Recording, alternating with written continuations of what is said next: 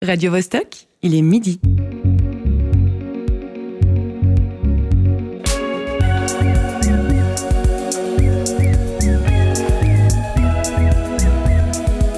Midi bascule. Tous les vendredis à midi.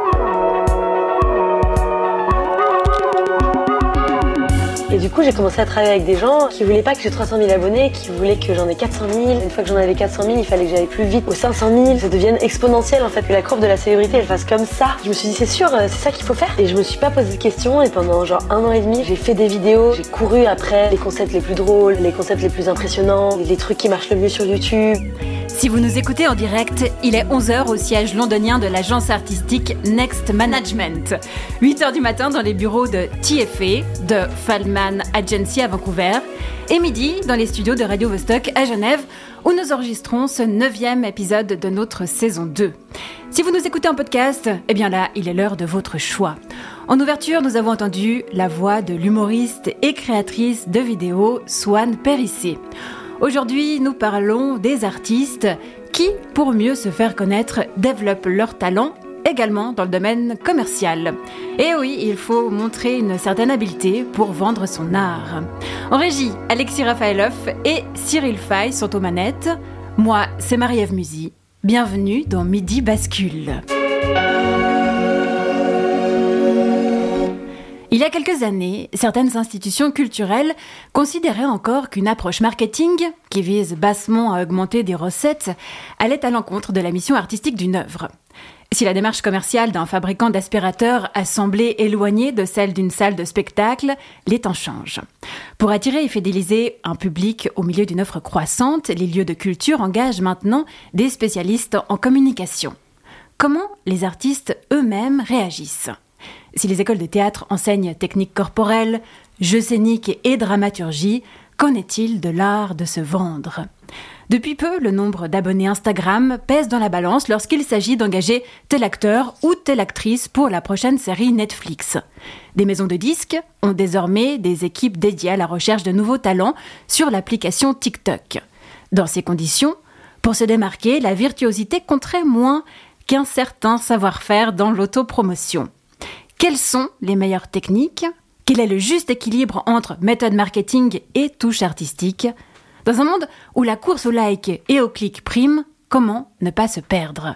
Et comment rester en accord avec son univers et les valeurs qu'on défend? Pour aborder le sujet, nous recevons en plateau aujourd'hui une productrice et agent d'artiste. Bonjour Aurélie Cando. Mais bonjour. Comment ça va? Ça va très bien, merci de m'inviter, je suis contente d'être avec vous. Bah avec plaisir, on est ravis aussi. Comment on se promeut en une phrase au début d'une émission? Comment Je tu ferais ta meilleure. pub? J'en sais rien, c'est difficile. Non mais je suis la meilleure, me semble être une très belle entrée Voilà. en matière. À côté de toi, je te présente euh, notre chroniqueuse Candice Savoya. C'est une fan absolue de bandes-annonces de films. Candice, la, la promotion, on peut dire que ça te connaît. Comment tu nous teases ta chronique du jour? Alors, euh, je suis allée très loin dans la promotion, j'ai un peu poussé euh, jusqu'au bout et ça a parlé télé-réalité. Oh là là De l'autre côté de la table se tient José Lillo. En général, il ne dévoile rien de sa chronique avant l'heure. José, est-ce que tu souhaites nous parler d'autre chose pour dire bonjour? Euh, non, je suis content qu'il y ait enfin une météo euh, raisonnable, qu'on ait la vraie météo, ça j'y croyais plus. Je suis, heureux de la pluie et du froid. On a un José heureux dans le studio, ce qui est assez rare pour être euh, notifié. Durant cet épisode, nous découvrirons l'expérience de l'humoriste Lord Betrave à travers différents messages audio qu'il nous a envoyés. Et pour commencer, nous recevons au téléphone la musicienne Alice Oswald du groupe pop folk Alios. Bascule.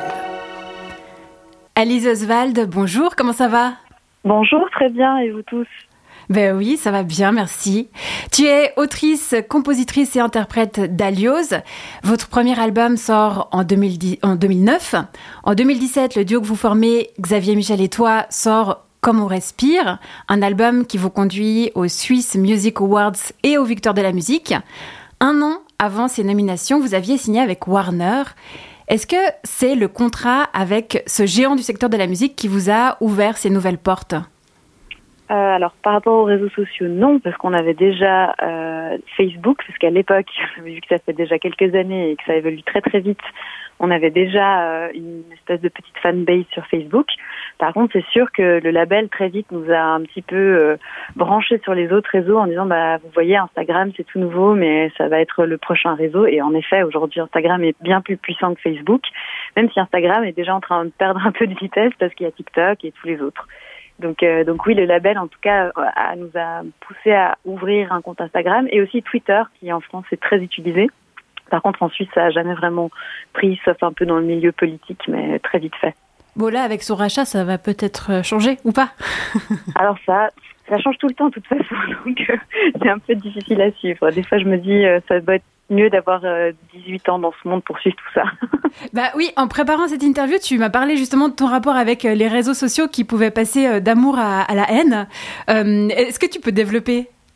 Oui, bah, j'apprécie le fait d'avoir un contact, même s'il est numérique, avec un public assez direct. Hein, C'est-à-dire que n'importe quelle personne qui nous suit peut commenter, réagir, nous demander des choses. Euh, et ça, je trouve que c'est assez chouette. À l'époque, c'était des courriers, euh, tout ça, qui était aussi beau. Hein, ça nous manque un peu. Moi, je suis très nostalgique euh, de la matière, donc forcément, j'aurais aimé connaître cette période-là. Euh, donc euh, voilà, le côté direct, je trouve ça chouette. Après, ce qui m'embête beaucoup, c'est à quel point c'est chronophage, à quel point c'est manipulé, à quel point c'est orienté, le poids que ça prend. Dans ton introduction, tu disais que voilà, certains, je sais pas, peut-être certaines salles choisissent les artistes en fonction de leur nombre de followers et pas forcément en fonction de la qualité de la musique. Donc tout ça, ça me, pose un peu un problème. Et justement, à, ce propos, il y a certains labels qui engagent des community managers euh, pour s'occuper des profils de leurs artistes. Est-ce que déléguer cette partie du travail de lien avec votre public euh, pourrait vous intéresser? Alors, euh, d'un point de vue pratique, complètement, parce qu'on gagnerait un temps fou, vu que ça prend un, temps de dingue pour faire du contenu. Après, je pense que par rapport à notre musique, quand même, la clé du projet Alios, c'est le côté très direct, plutôt naturel, proche des gens et tout ça, ça serait bien étrange d'avoir euh, quelqu'un d'autre euh, qui ferait du contenu. Donc moi j'aime bien ce côté direct quand même. Et d'ailleurs je m'applique toujours à répondre à tout le monde, à, à essayer de, de, de, bien interagir, mais de pas me faire complètement avaler par l'immédiateté de ces réseaux. À, l'apparition des lives Insta, des vidéos donc euh, qui ont lieu en direct sur Instagram, vous en aviez fait plusieurs. quel impact ont-ils eu sur votre rapport avec votre communauté? Alors ça justement c'était une idée de notre euh, euh comment tu dis euh, celle qui gère un peu euh, le, la partie artistique chez Warner notre chef de projet voilà le terme m'échappait et à l'époque c'était tout nouveau c'est Facebook Live donc il y avait un côté de un un peu sympa parce que c'était neuf mais surtout c'était très très poussé par Facebook par la plateforme elle-même pour être très vu donc on atteignait très vite énormément de gens ce qui n'est plus le cas aujourd'hui puisque le but c'est que on devienne un peu accro à ces modes de communication. Puis quand ça marche bien, bah, le but c'est de sponsoriser. Donc les, algorithmes changent pour nous pousser à payer. Donc, euh, donc à l'époque c'était fun parce que le, comme Facebook cherchait à promouvoir ses Facebook Live, il y avait beaucoup beaucoup de visibilité. Aujourd'hui, ça a beaucoup moins d'impact. Et, euh, et, malgré ce, malgré euh, votre nombre quand même assez élevé d'abonnés, quoi. Oui, mais tout est relatif. Euh, au tout début, ben, on a quoi 15 000 euh, followers sur Facebook. C'était bien euh, par, par, rapport au début de Facebook. Mais très très vite, Facebook a perdu de la vitesse et c'est Instagram qui a pris, mhm. ou maintenant TikTok et Snapchat et compagnie. Et du coup, c'est ça qui est aussi frustrant. C'est que tu montes une communauté qui a un petit poids à un moment donné sur un des réseaux, puis pouf, tout le monde bascule dans un autre réseau et il faut tout recommencer. Et ça, vraiment, moi, j'avais pas l'énergie, pas le temps. Donc voilà, je préfère avoir 15 000 followers et 5 000 sur l'autre plateforme et puis voilà, des gens qui sont vraiment vraiment présents et qui interagissent avec nous que d'avoir 200 euh, 000 followers un peu passifs. Euh. En plus, ça s'achète aussi les followers. Donc, les chiffres, finalement, on peut un peu faire dire ce qu'on veut aux chiffres aussi. Concernant la création, est-ce qu'il vous a été demandé par votre label de fabriquer des titres plus commerciaux ou d'apporter des modifications euh, qui vont dans ce sens à des chansons existantes? Alors moi j'aime bien remettre en question cette idée un peu reçue du méchant label qui va transformer l'artiste qui était si pur avant de signer parce que en fait finalement les labels, ils font quoi? Ils suivent les tendances. Et les tendances, elles sont données par qui? Elles sont données par le public.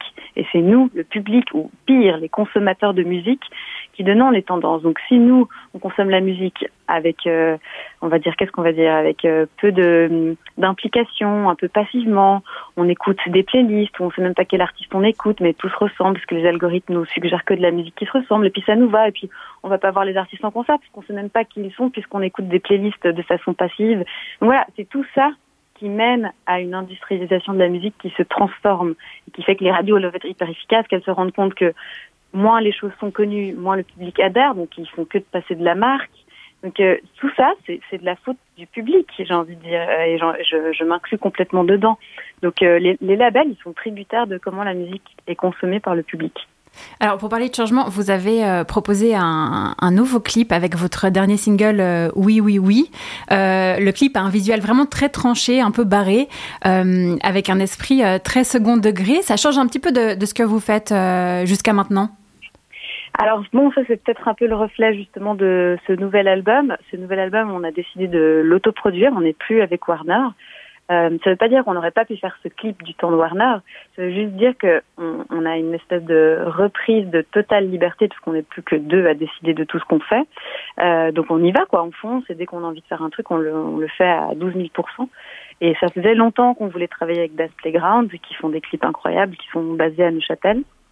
Et, euh, et là, ben, ben, on a foncé, et on s'est amusé, et, et, la chanson est 2, 3, 4e degré, donc ça avait complètement du sens de montrer ce côté aussi d'Aliose qui est un peu plus funky et qui se prend pas au sérieux. Mais merci beaucoup d'avoir répondu à, à, mes questions. On va se quitter euh, là-dessus. On écoute euh, Oui, oui, oui. Avec plaisir et bonne suite.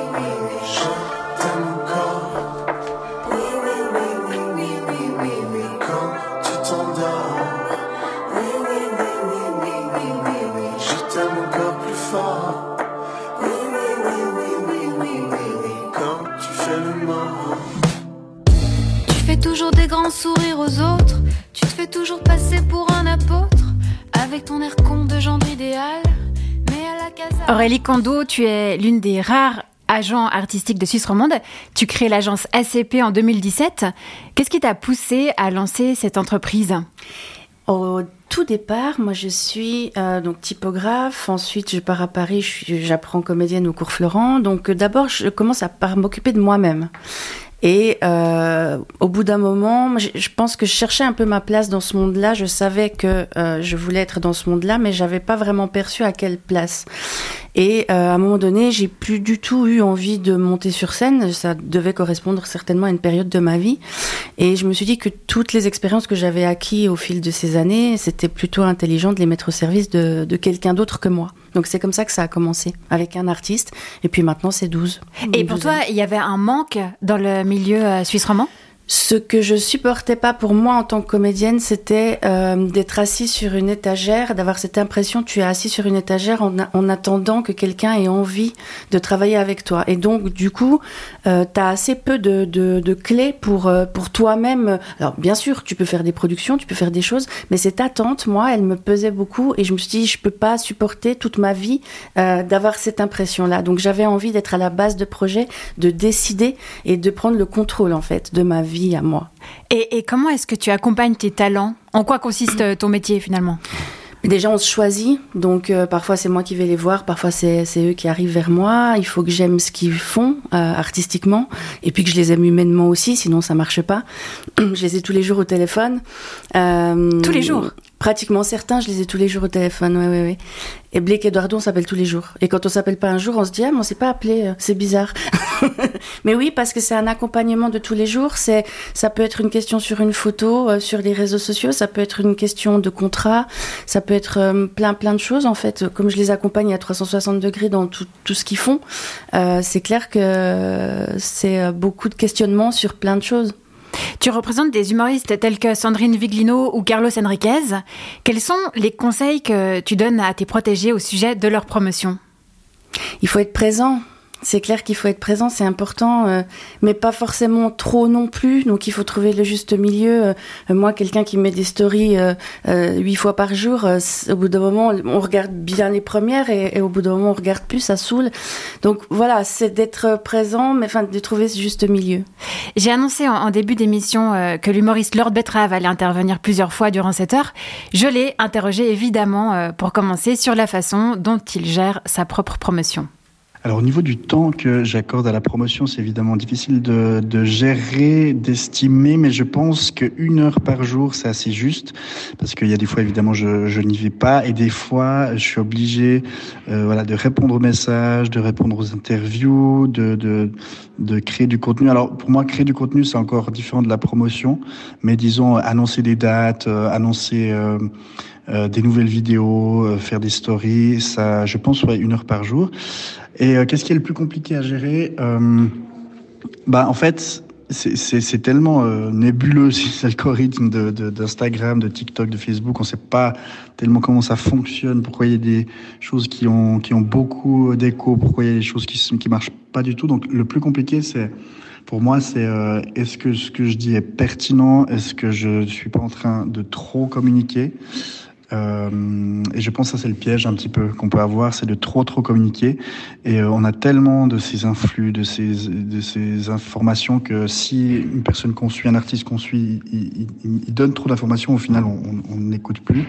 Donc à mon avis, plus on se fait rare, plus c'est euh, percutant et pertinent. Est-ce que tu y prends du plaisir ou c'est une obligation? Là, étonnamment, ouais, j'y prends du, plaisir. Moi, j'aime bien, en fait. Euh, je trouve que c'est un aspect assez intéressant du job de se, de se promouvoir, de mettre une jolie photo, de, de, de faire une blague pour euh, inciter les gens à venir. Et puis, euh, j'aime bien voir les, les résultats. C'est toujours assez satisfaisant de mettre une story, de faire une pub et de voir qu'après les gens y répondent et les gens viennent au spectacle. Aurélie Kando, c'est un peu ce que tu disais, hein, trouver le juste milieu entre trop ou pas assez communiquer. Oui, et dans le cas des humoristes, d'être, je dirais même dans le cas de tout le monde, je crois que les gens en ont un, tout petit peu marre du côté complètement fake et la bouche et machin et le teint. Moi, je leur conseille d'être vrai, quoi. Et je pense que c'est ça aussi qui marche maintenant. Euh, on, on, le sait qu'il y a des, des, des, du traficotage. Euh, donc, euh, à partir du moment où on le sait, ça n'a plus trop de sens. Donc je leur conseille plutôt d'être vrai, oui. Et Lord Betrave était quand même très enthousiaste. Est-ce que toi tu aimes cette partie de ton travail? Les réseaux sociaux? Oui, je fais tout bien au début et puis je suis toute motivée et, euh, et ensuite je lâche et je me rends compte que j'ai pas posté pendant trois jours. Après, moi, c'est pas moi qu'on suit, c'est eux. Donc, euh, effectivement, moi, de pas avoir une communauté absolument incroyable sur euh, Instagram, c'est pas vraiment très très grave, mais c'est vrai que pour eux, c'est plus important. Est-ce que parfois tu t'occupes de la promo de certains d'entre eux? Oui, mais c'est un métier, donc euh, bien sûr, pour Carlos Enriquez, je suis censée gérer sa page Instagram. N'allez pas la regarder maintenant parce qu'effectivement, c'est pas très actif. Comme comme je te disais, quoi, au début, tu fais tout bien et je crois que c'est un métier. Je crois qu'il y a vraiment des gens qui maîtrisent ça et et quand on on peut se le permettre, parce que c'est aussi un coût, euh, quand on peut se le permettre, c'est peut-être une bonne idée de déléguer ça à quelqu'un qui, euh, qui maîtrise le sujet, quoi. Mmh. Et euh, tu t'occupes aussi de la tournée d'une comédie à plusieurs personnages et de celle d'un groupe de musiciens. La promotion de shows plus importants est différente de celle des one man ou one woman show? Oui, tu t'adresses à des, à des lieux déjà qui sont différents. Et puis il y a toute la partie, euh, toute la partie technique. Euh, c'est vrai que c'est des coûts qui sont, c'est des spectacles qui sont plus chers. Donc du coup, les négociations sont un petit peu différentes par rapport à un, humoriste euh, qui est seul et qui en général vient juste avec son technicien. Euh, pour parler de The Beatles Factory, par exemple, c'est des gens qui sont, euh, ils sont sept sur scène et ils ont quatre ou cinq ingénieurs du son, lumière, etc. avec eux. Donc c'est des gros, euh, c'est des gros shows qu'on traite pas totalement de la même manière. Effectivement. Oui, non seulement au mmh. niveau de la diffusion auprès des salles, oui. mais après aussi auprès du public pour les remplir, Bien parce sûr. que forcément les salles sont plus grandes. Exactement, tout à fait. Et euh, Candice euh, et José, de votre côté, euh, vous n'êtes pas ni sur Instagram ni sur TikTok. Pour quelle raison? La flemme. Et bah non, parce que ça prend du temps et tout ce truc autour de l'image, moi j'avoue que c'est aussi pour ça que je fais de la radio, c'est pour être plutôt euh, juste sur du son. Et de ton côté, je sais, parce que toi tu dois remplir des salles de spectacle quand même, tu fais comment? Pas comme ça. non, mais par le bouche-oreille, voilà. Et puis en proposant, en essayant de, en, en, prenant le risque de proposer quelque chose euh, qui, voilà, conviendra ou conviendra pas, qui va parler ou non. Mais je fais du théâtre, donc c'est pas du tout comme la musique, c'est très différent. Les, les, mais ouais, bon. j'ai une chronique là où je m'exprimerai davantage sur le sujet.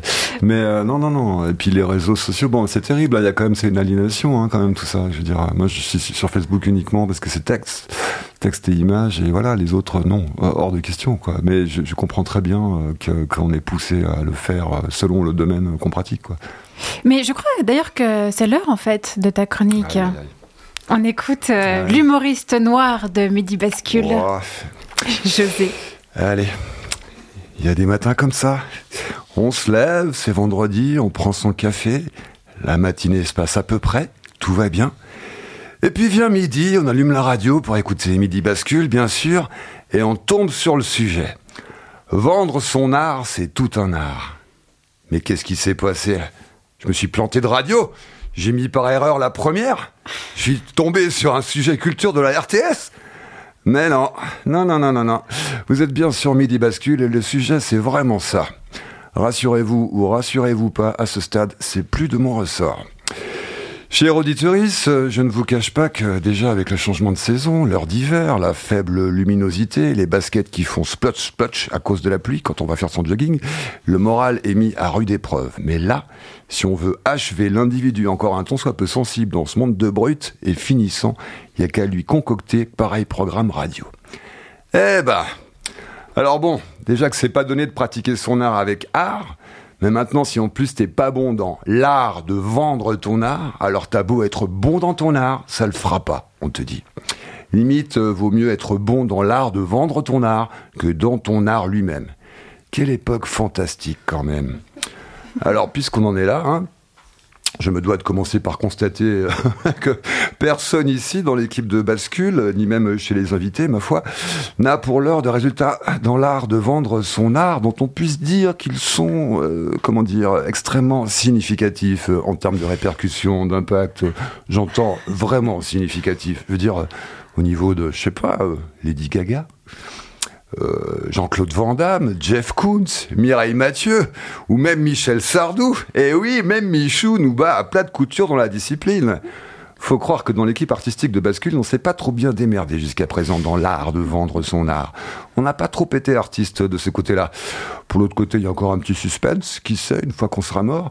Mais pour ce qui est de l'art de le vendre, son art, de son vivant, c'est même un peu la loose, dès qu'on se met à citer des vrais noms et comparer les résultats.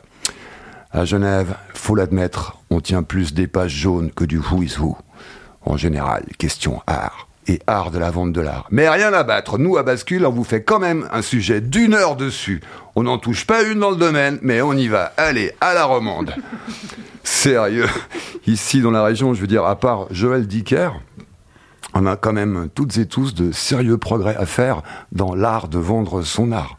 Enfin, si, comme Joël Dicker, on s'en fout au final de faire un tort immense à l'art. Passons, passons. Joël Dicker, en voilà un qui n'a pas attendu les activistes du climat pour saloper son œuvre. Eh oui, mais ici vous êtes sur Vostok, pas sur la première. Si vous voulez des vannes à la tranquillou, allez sur la radio d'État. Voilà, ça c'est dit, tant pis. Charles et Anne, on perd des auditoristes, je me fâche avec des collègues, mais la liberté, Anne et Charles, ça n'a pas de prix. Oui, je sais, la liberté, bien sûr, c'est comme dans le dicton sur l'argent, ça se mange pas. Dommage, hein, tous les problèmes seraient réglés d'un coup. Il suffirait d'avoir de la liberté pour bouffer et on n'aurait pas à faire cette émission tellement suspecte. À propos de crève la faim et d'art, il me semble que le moment est venu de parler du plus incompétent de nous tous pour vendre son art. J'ai nommé Vincent Van Gogh. Il a eu de l'actu récemment. Pas mal hein, pour un mec qui est mort en 1890 et qui savait pas vendre son art. Euh, Il aurait entendu cette émission, mais c'est deux oreilles qui se seraient coupées, pas une, histoire de plus entendre des balivernes pareils. Pauvre Vincent, si on lui avait dit qu'en 2022, l'avenir de la planète passerait par le jet de sauce tomate sur une de ses toiles. Mais le gars, il les aurait directement peintes à la sauce tomate, ces toiles. Déjà qu'éclabousser de la couleur, c'est assez son style. Des tournesols en rouge Allez, pourquoi pas, si ça peut sauver la planète Déjà qu'il n'avait pas le budget pour se payer de la peinture à l'huile, qu'il crevait la dalle justement pour pouvoir peindre. Eh, avec de la sauce tomate, il aurait pu peindre et manger à la fois Mais malin Et puis contribuer à sauver le monde, puisque c'est comme ça qu'on fait. Et sans énerver personne, ce qui n'est pas un moindre avantage. Bon, j'espère après ça que les budgets qui vont devoir être dépensés dans les musées pour foutre une vitre devant chaque œuvre d'art et encore plus de flics dans les musées seront pas pris dans l'enveloppe écolo pour sauver le monde. Bon, je vous le dis cash, moi, lancer l'accompagnement pour les pâtes sur des œuvres d'art, c'est pas trop mon truc. Je veux dire, ça me prendrait pas de lancer de la sauce tomate, par exemple, sur Marie-Ève ou sur Candice. Même si elles peuvent se prendre une douche après, avec les fringues, ça se lave. Et qu'en vrai, ce serait pas grave, du moment que ça bouge les choses. Et si je le fais, Patrick Drahi va moins prendre son jet? Elon Musk va bloquer SpaceX au sol? Ou plus modestement, à l'échelle de nous autres, la masse. Oh, mais quelqu'un a lancé de la sauce tomate sur les tournesols de Van Gogh. Cette fois, c'est décidé, j'arrête de prendre EasyJet. Fini les streams sur le web. Tant pis pour la fin de la saison 5 de Handmaid's Tale je déchire mes billets pour le mondial au Qatar et j'arrête le foot, premier juré, mais putain Arrêtez de balancer de la sauce sur Van Gogh, de Dieu J'y crois moyen. Il y a comme un doute là quand même. Faut être honnête, des fois, en plus de désespérer, c'est pas incompatible. Et qui sait, ça peut aussi contribuer à faire bouger les choses.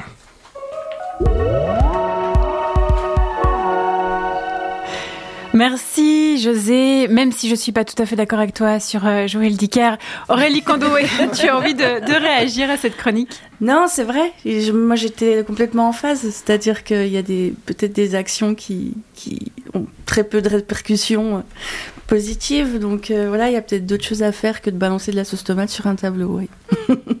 Quand on t'a demandé un choix musical, tu as longuement réfléchi avant de nous donner ta sélection. C'était horrible, c'était horrible. Mais pourquoi? Mais parce que j'avais l'impression que ça me définissait. Un, tu m'aurais demandé deux, trois, on est déjà sur une ouverture. Et un, c'est très difficile. Et du coup, je me suis dit, je, je reviens au, au cœur et au sens et à la famille. Donc voilà, voilà pourquoi ce titre. Est-ce que avant de lancer ce titre, tu as envie de nous donner les autres que tu aurais pu choisir, mais que tu as dû mettre de côté pour pas être non, trop mais J'aime vraiment plein de trucs. Ça va de Aretha Franklin aux derniers trucs qui sortent. Donc c'est vraiment extrêmement éclectique. Euh, donc c'est vrai que pour moi, me définir avec un morceau, c'est pratiquement impossible. Mais je suis très contente d'avoir choisi celui-ci.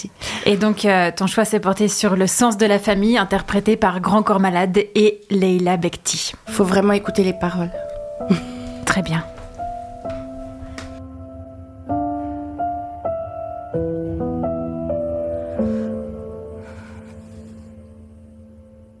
J'ai un peu de mal à imaginer la vie sans mes proches. Quand je dis un peu de mal, en fait, je l'imagine pas du tout. Ils sont mes repères, mes bases, mes compliments, mes reproches. Sans eux, je suis pas entière. Je les veux pas loin, souvent, partout. Avec eux, on n'a pas peur du silence. On n'a rien à se prouver. Une sorte d'équipe sans remplaçant, sans capitaine. Dans cette équipe, tu ris, tu râles, tu progresses. On est parti loin des liens superficiels des réseaux sociaux. On est revenu un peu aux fondamentaux là, grâce au choix musical de notre invité fil rouge dans Midi Bascule, Aurélie Cando. On repart du côté de l'humoriste Lord Betrave. Je lui ai demandé quel réseau social avait sa préférence. Pour fidéliser les gens et venir au spectacle, à mon avis, c'est Instagram. Pourquoi? Parce que c'est, je trouve, le réseau qui est le plus mesuré, le plus, euh, le plus euh, adapté à du contenu humoristique. Euh, je trouve que, TikTok, c'est très bien pour tester des, des, des blagues, des vannes, pour euh, tout d'un coup euh, se faire connaître sur une chose ou faire rire sur une chose. Mais je trouve que Instagram, c'est un bon moyen de, de montrer notre travail et puis aussi qui on est, faire des blagues sur le quotidien, euh, annoncer les choses. Donc je pense que Instagram, alors que j'ai deux fois moins de, de, d'abonnés sur Insta que sur TikTok, mais je pense que Insta est plus plus solide. C'est des gens qui sont peut-être plus plus attachés à ce que je fais que sur euh, TikTok où vraiment on zappe, on navigue d'un à l'autre, euh, ce qui est pas mauvais en soi, mais pour fidéliser, je pense c'est mieux. Et YouTube, euh, chez moi, ça marche pas du tout. Euh, je pense que j'ai pas pigé le, le, truc YouTube. Je crois que j'ai pas un format adapté à ça, ou peut-être je, je m'applique moins euh, dans tout ce qui est le package, le marketing. Euh, sur YouTube, il faut mettre une belle vie, une belle euh, page de titre pour que les gens cliquent dessus. Puis ça, je, je sais pas, ça, j'ai, je sais pas pourquoi. Je, c'est quelque chose que j'utilise beaucoup, mais que je, ma chaîne YouTube, je la délaisse un petit peu. C'est un peu, c'est un peu méchant, pauvre YouTube, mon Dieu. Je vais tout de suite y aller. Je vais lui donner, je vais l'arroser un peu ce soir. Aurélie Kando, est-ce que tu aurais des tuyaux pour Lord Betrave au sujet de sa chaîne YouTube Oui, mais c'est vrai que c'est compliqué parce que euh, c'est tard pour commencer. Enfin, il y a eu une grosse période. Il euh, y a des gens qui en parleraient beaucoup mieux que moi, mais euh, où en fait il y avait des achats d'abonnés, effectivement. Donc il y a des communautés qui sont montées très très haut. Et, euh, et aujourd'hui, pour les artistes, notamment les artistes suisses qui commenceraient un peu maintenant, c'est super difficile de, de, de, d'accéder. Enfin, faut presque un buzz ou un truc incroyable pour que ça monte. C'est vrai que c'est difficile de faire monter les chaînes. Donc, faut être présent très vite sur les jeunes réseaux sociaux. Bah, je- oui, je pense que oui, je pense que c'est une, une bonne idée. Et puis après, il faut voir aussi où est son public. Ça sert à rien d'alimenter une chaîne YouTube euh, tout le temps si en fait euh, on est suivi par quatre personnes, quoi. Euh, par contre, si c'est euh, si sa communauté est davantage sur euh, sur Facebook, ça vaut la peine de, de communiquer comme ça. Donc, j'irai aussi plus facilement où est ma communauté. Et après aussi, c'est qui achète des places de spectacle, par exemple, parce que vous pouvez avoir euh, 10 000 personnes qui vous suivent s'ils sont au fin fond du monde entier euh, ça va pas vous faire remplir des salles. Donc il y a aussi ça. Euh, c'est qui qui nous regarde et à qui on parle et qui viendra nous voir euh, ou achètera un, un, un- un CD. euh. Vra- vraiment définir sa cible. Et puis, c'est comme il, il expliquait euh, tout à l'heure que Instagram, il a moins d'abonnés, mais des abonnés plus fidèles. Bien sûr. Qui euh, vraiment se déplacent, euh, qui euh, achètent des billets, etc. Quoi. ouais, ouais. Euh, Aurélie, en 2021, tu lances un festival d'événements dans des domaines viticoles qui s'intitule Viniculture. Tu endosses alors la casquette de productrice. Tu gères également la communication autour des, des événements. Quels sont les plus gros challenges? C'était un challenge en soi parce que ce festival, il part d'un moment où on est tous euh, par terre. euh, et qu'on travaille pas. Et je me dis euh, j'ai pas de décor en fait pour mes artistes. Donc à défaut d'avoir un décor je vais essayer d'en trouver un chez les, euh, chez les dans les domaines viticoles. Ils m'accueillent à bras ouverts mais c'est vrai que je fais ça toute seule. Et ça prend et euh, donc le défi maintenant, comme ça a été quand même créé dans une période compliquée où tout le monde était un peu ok d'être dans la débrouille, euh, là maintenant ça doit vraiment se professionnaliser. Il est là le challenge, c'est que d'une chose, euh, voilà, un peu, un peu construite sur du sable mouvant, je dois réussir maintenant à la, à la stabiliser, euh, à stabiliser ce festival pour qu'il continue à vivre, pour que ce soit un rendez-vous de l'été. euh. Mais j'ai eu un prix. Bravo. Euh, ouais, euh, prix euh, de l'œnotourisme suisse dans la catégorie agriculture. Et ça, effectivement, euh, moi, je n'avais même pas conscience que je faisais de l'œnotourisme. Je voulais juste que mes artistes travaillent. Et euh, d'avoir ce prix euh, qui, enfin, vraiment, j'ai- j'ai- ça m'a ça m'a touché et ça récompense en fait tout le travail qu'on a fait. Et du coup, effectivement, ça donne un éclairage au projet où euh, quand il faut aller chercher du sponsoring, quand il faut avoir des interlocuteurs, euh, c'est un peu plus, on, on, on me regarde différemment que quand euh, on lance quelque chose euh, pour la première fois. Donc, euh, donc ça, c'est un plus, c'est bien. Euh, Tu avais l'ambition aussi de- d'aller jusqu'en Suisse alémanique. Oui. Est-ce que, comme c'est un territoire très lointain, mais Tout à euh, fait. et- Et, puis, je, je maîtrise totalement la langue. tu, tu parles pas suisse allemand Absolument pas, non, absolument. Et, et tu as eu des dates là-bas? On a essayé d'en faire une à Zurich.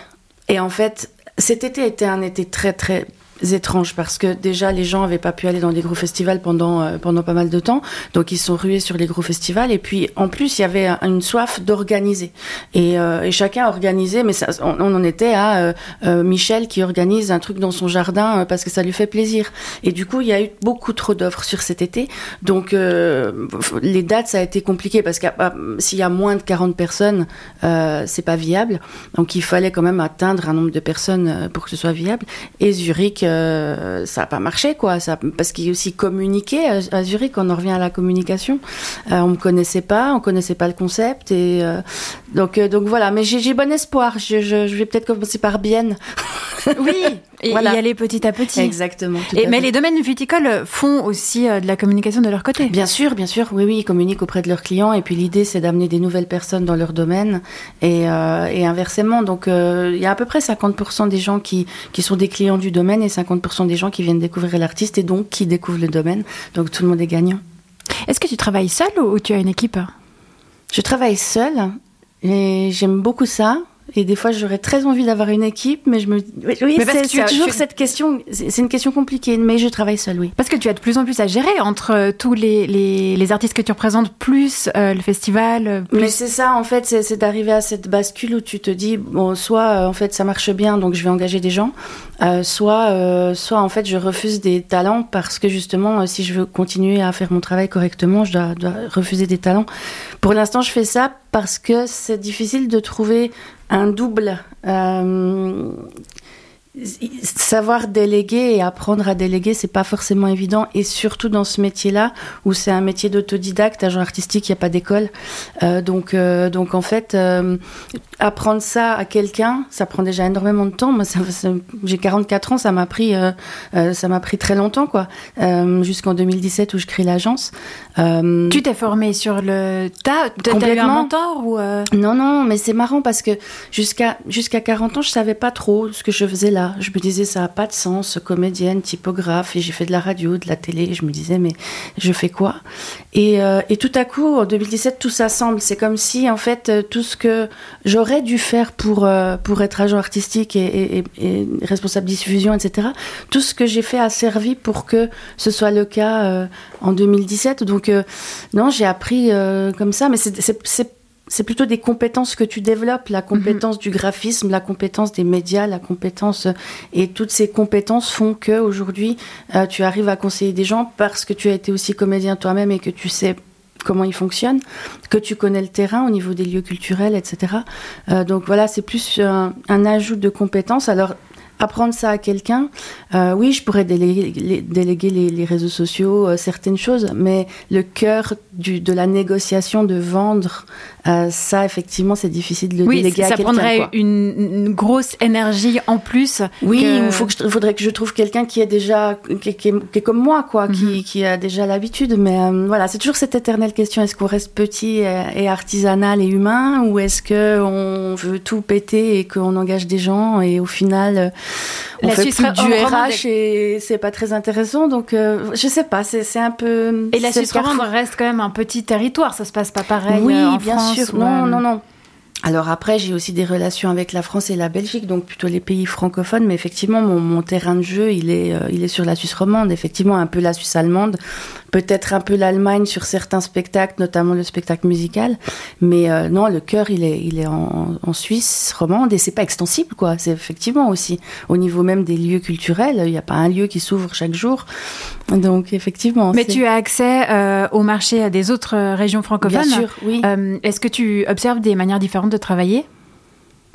Non, pas forcément, non. Euh, oui, quand même. Sur les spectacles d'humour, par exemple, en France, ils ont, c'est assez rigolo. Ils, ils commencent à, à Paris ou ailleurs, ils font comme un escargot et, et en fait, ils, ils font tout un tour et après ils reviennent et ils- les salles augmentent. Et on n'a pas tellement nous en Suisse cette possibilité de faire ça parce que c'est tellement petit que un spectacle tu vas faire euh, en humour peut-être 40, 50 dates à, à- moins que tu sois euh, euh, vraiment les, les deux trois humoristes qui marchent le plus. Donc effectivement une fois que tu as fait ça, ben, tu recrées un nouveau spectacle. Et donc, euh, moi, j'ai un artiste qui s'appelle Timothée Poissonnet, qui est français, qui a son spectacle depuis des années. Et, euh, ici, en Suisse, un spectacle, ça, dure deux, voire trois ans. Mais, euh, après, tu le changes. Mhm. tu, es l'une des cinq membres fondatrices de l'URH, l'Union romande de l'humour. Cette association est, récente, hein, elle a été créée en 2020. Euh, Est-ce qu'on est dans une période de changement dans le domaine de la scène romande? C'est ce qui c'était l'objectif et c'est toujours l'objectif de, euh, cette association, c'est de faire reconnaître l'humour à part entière parce que c'est le parent pauvre quand euh, la Confédération envoie euh, des talents à l'étranger. Jamais ils envoient un, humoriste. Et nous, ce qu'on aimerait, c'est, que effectivement l'humour soit reconnu. L'humour fait travailler énormément de gens. Euh, et en fait génère beaucoup beaucoup d'argent parce que ça fait partie des des, des ouais des, des, spectacles que les gens vont, vont voir le plus et où ils payent le plus cher leur place. Donc effectivement euh, là on a ils ont parce que moi je, je me suis un peu retirée j'avais plus le temps mais euh, ils ont créé par exemple une charte des prix euh, comme ça se fait dans le dans la, les voix off. Les voix off ont une charte de prix et, c'est comme ça et on c'est temps pour une pub télé etc donc on a essayé de, de pouvoir proposer aux humoristes pour qu'ils sachent un petit peu comment comment comment négocier les choses des tarifs minimums et etc donc euh, c'est tout ça qu'on euh, donc oui, ça bouge et on a des bons interlocuteurs, donc on est on est content, c'est c'est bien, c'était bien que ça se crée. Ça se professionnalise Oui, petit exactement. Mhm. Est-ce que tu as un compte euh, TikTok? Absolument pas, je ne sais pas comment ça fonctionne. Alors, Lord Betrave comptabilise plus de 10 000 abonnés sur son compte, alors qu'il s'est inscrit sur l'application en mars 2021, donc gros succès en peu de temps. Je lui ai demandé ce qui l'avait poussé à s'y mettre. Alors TikTok, c'est marrant, c'est mars 21, c'est quoi? Ça doit être le confinement, hein, c'est ça? Il me semble que c'est juste. Euh, moi, ce qui m'intéressait, c'est que justement toutes les critiques qu'on faisait, ouais, TikTok c'est nul, euh, c'est pour les gamins, euh, c'est que du futile, machin. Et je me disais, mais ça, c'est typiquement quand il y a ce genre de critiques, euh, c'est souvent des trucs qui après fonctionnent. Il y a eu la même chose avec Internet, avec Instagram, avec Facebook, avec YouTube. Euh, il y a sûrement eu la même chose avec euh, l'impression, l'imprimerie, euh, avec euh, chaque innovation. Il y a la vieille génération qui dit que c'est nul et la jeune génération qui trouve que c'est super. Donc c'est ça, ça m'a d'abord intéressé, le fait que ce soit nouveau, que ce soit des jeunes. Et puis, en fait, moi, ce qui m'a convaincu surtout, c'est qu'en fait, c'est un format très spécial. C'est-à-dire que sur YouTube, ça peut être des longues vidéos, euh, on peut développer un propos, on peut poser un univers, on peut, on peut euh, prendre le temps. Euh, sur Facebook aussi, sur Instagram moins, mais on peut mettre des choses d'une minute trente, deux minutes, on peut mettre des chroniques radio par exemple, euh, qui fonctionnent très bien sur Instagram. Et moi, ce qui m'intéresse dans TikTok, c'est l'idée comment choper l'attention de quelqu'un en moins de deux secondes. Et deux secondes, je suis encore gentil. Donc il faut en fait soit le surprendre, soit euh, lui le faire rire de deux trois secondes pour qu'il reste sur la vidéo. Et ce qui est un peu euh, traître avec TikTok, mais très intéressant, moi je trouve au niveau au niveau des contraintes de format, c'est que plus c'est court, plus ça marche. C'est-à-dire une vidéo de 10 secondes, 15 secondes, si elle est bien, elle marchera de toute façon mieux qu'une excellente chronique de 3 minutes. Et, et, ça, je trouve très intéressant pour tester les blagues. Parce qu'en fait, l'humour, c'est ça. L'humour, c'est comment j'arrive à te faire rire avec le moins de mots possible. En tout cas, l'humour punchline, l'humour euh, stand-up, c'est j'arrive. Euh, au début, quand on fait une blague, on fait rire avec 15-20 mots.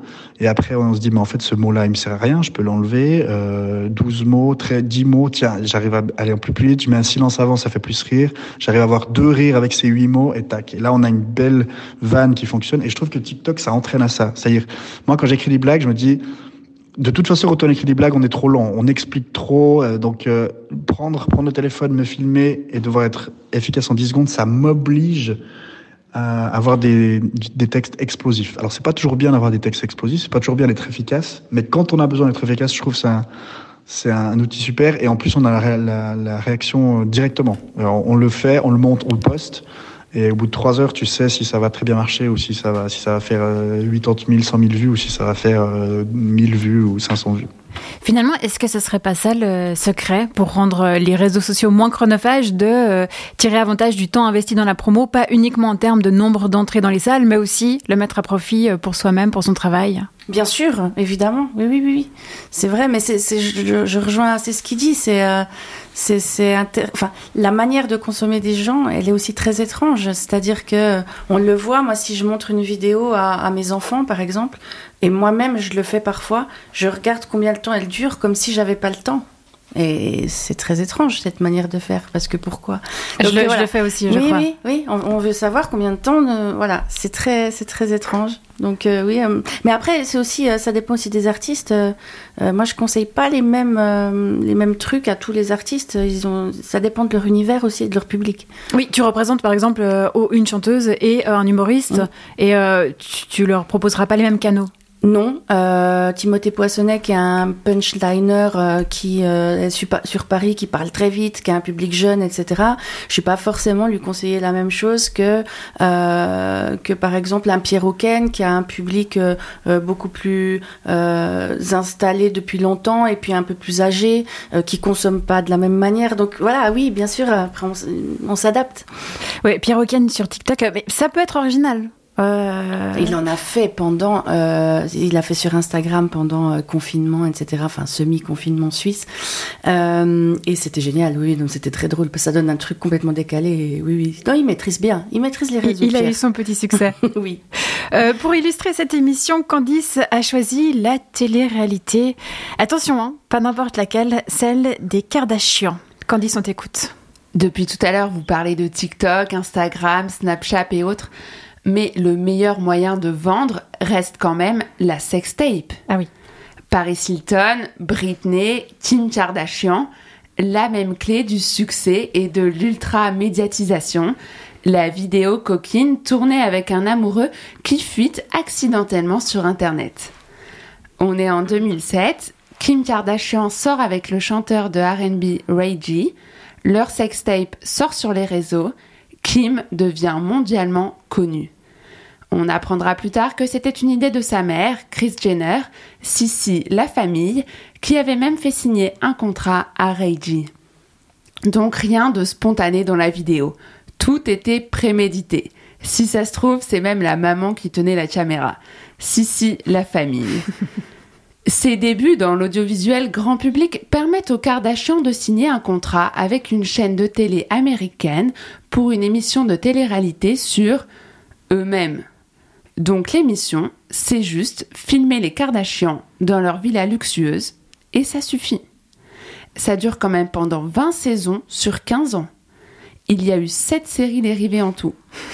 Ils ont arrêté en 2021, mais en fait c'était pour mieux revenir en avril 2022 avec un nouveau titre, Les Kardashians.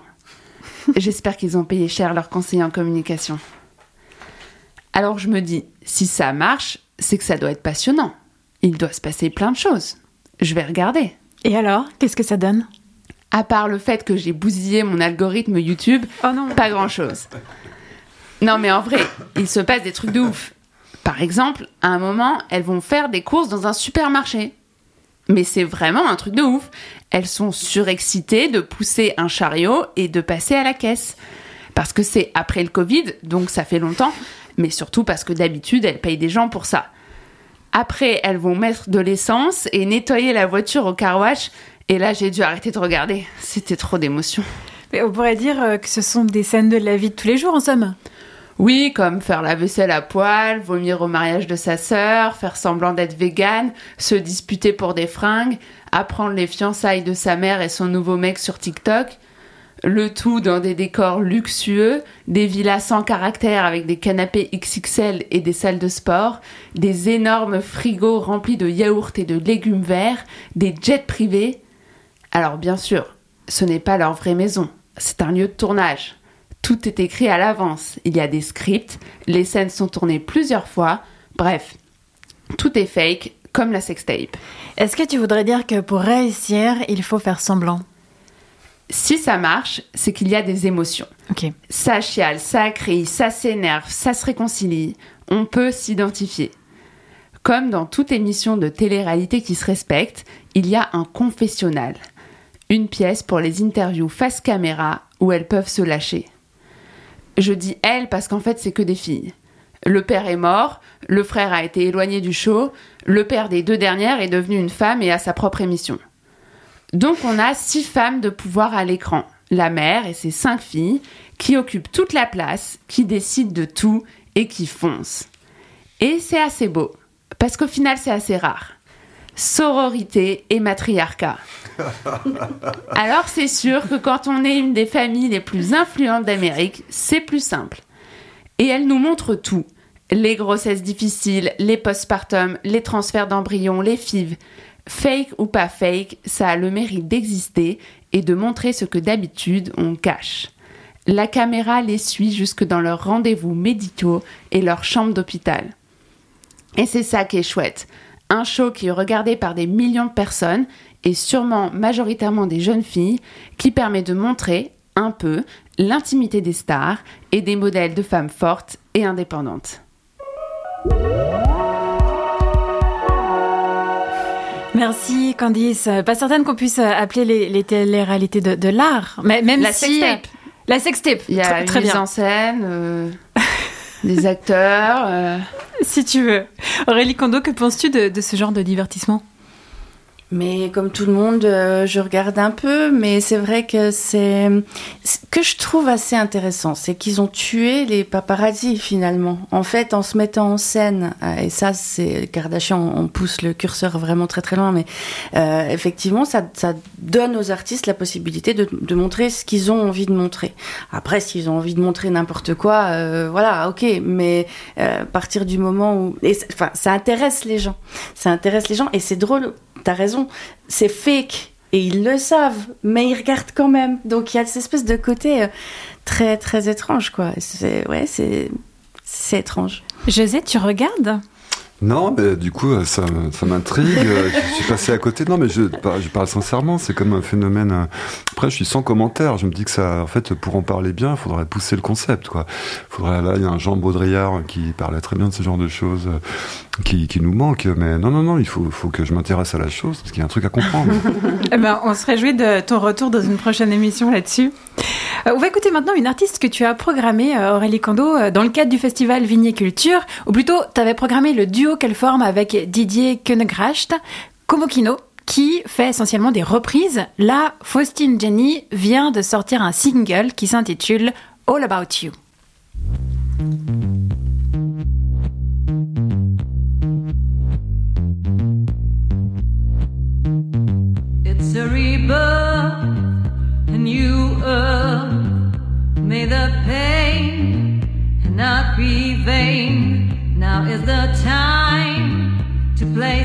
Front, instead of money, what we really want. It's time to wait. On arrive en, fin d'émission. Alors, on a surtout parlé des, réseaux sociaux parce que c'est vraiment un peu euh, par là que maintenant euh, la, communication passe. Mais euh, finalement, elle a toujours existé. Les artistes ont toujours vendu leur art. Toi, Aurélie Cordeau, not- notamment, tu utilises les anciens moyens de vente. C'est pas utiliser les anciens moyens de vente, c'est-à-dire que ça dépend. Moi, je vends des spectacles ou des prestations à des entreprises ou à des lieux, des lieux culturels. Donc, je vais pas. euh, pour ça, les réseaux sociaux, ça me sert à rien. Après, effectivement, une fois qu'un spectacle est programmé dans un théâtre, là, on va vendre, mais on va vendre pour le public. Donc, effectivement, moi, j'ai plutôt une approche, et c'est logique, de travailler euh, à l'ancienne avec euh, des, des newsletters. Enfin, c'est pas vraiment ancien, une newsletter, tu, tu me diras, mais euh, Relativement anciens. voilà, à, leur téléphoner pour leur proposer des, des spectacles. Je les connais, je connais un petit peu maintenant leur goût aussi, les mails. Euh, donc voilà, mais après, effectivement, il y a toute cette partie de vendre au public et ça, oui, les réseaux sociaux ont une part belle. Candice, qu'est-ce que tu as retenu de cette émission? Moi, j'ai des heures de sommeil à rattraper parce que j'ai trop regardé les Kardashians. Donc, euh, Ah, je croyais parce que tu avais réalisé des sextapes, mais euh, autant pour moi. Je, je sais. Non mais je suis, je suis resté bloqué sur les Kardashians. là, ça me- Non mais vraiment, je me dis, ça, je suis passé à côté, ça fait 20 Mais moi, ans, je et je vois ça pareil, de loin, et puis là, je suis là, non, non, non, mais non, non, oui, voilà, et puis euh, non, mais sur vendre son art, bien sûr, il faut euh, évidemment, il faut manger, vivre, enfin voilà, éventuellement, donc il faut bien que l'objet se vende, mais mais je pensais à la BD, par exemple, dans la BD, euh, tout ce qui s'est fait d'innovant, c'était vraiment par magas, c'est-à-dire les gens faisaient pas du tout ce que le marché voulait qu'on fasse, enfin qu'il fallait faire, ils faisaient le, le contraire de ce qu'il fallait faire, et c'est le le public, dans les fans, en fait, il y a toujours une première communauté d'hyper fans qui suit, qui le bouche arrive à se répandre, et c'est comme ça que des choses nouvelles arrivent, parce que le marché a quand même tendance à geler. euh, Il faut un peu les forcer. choses.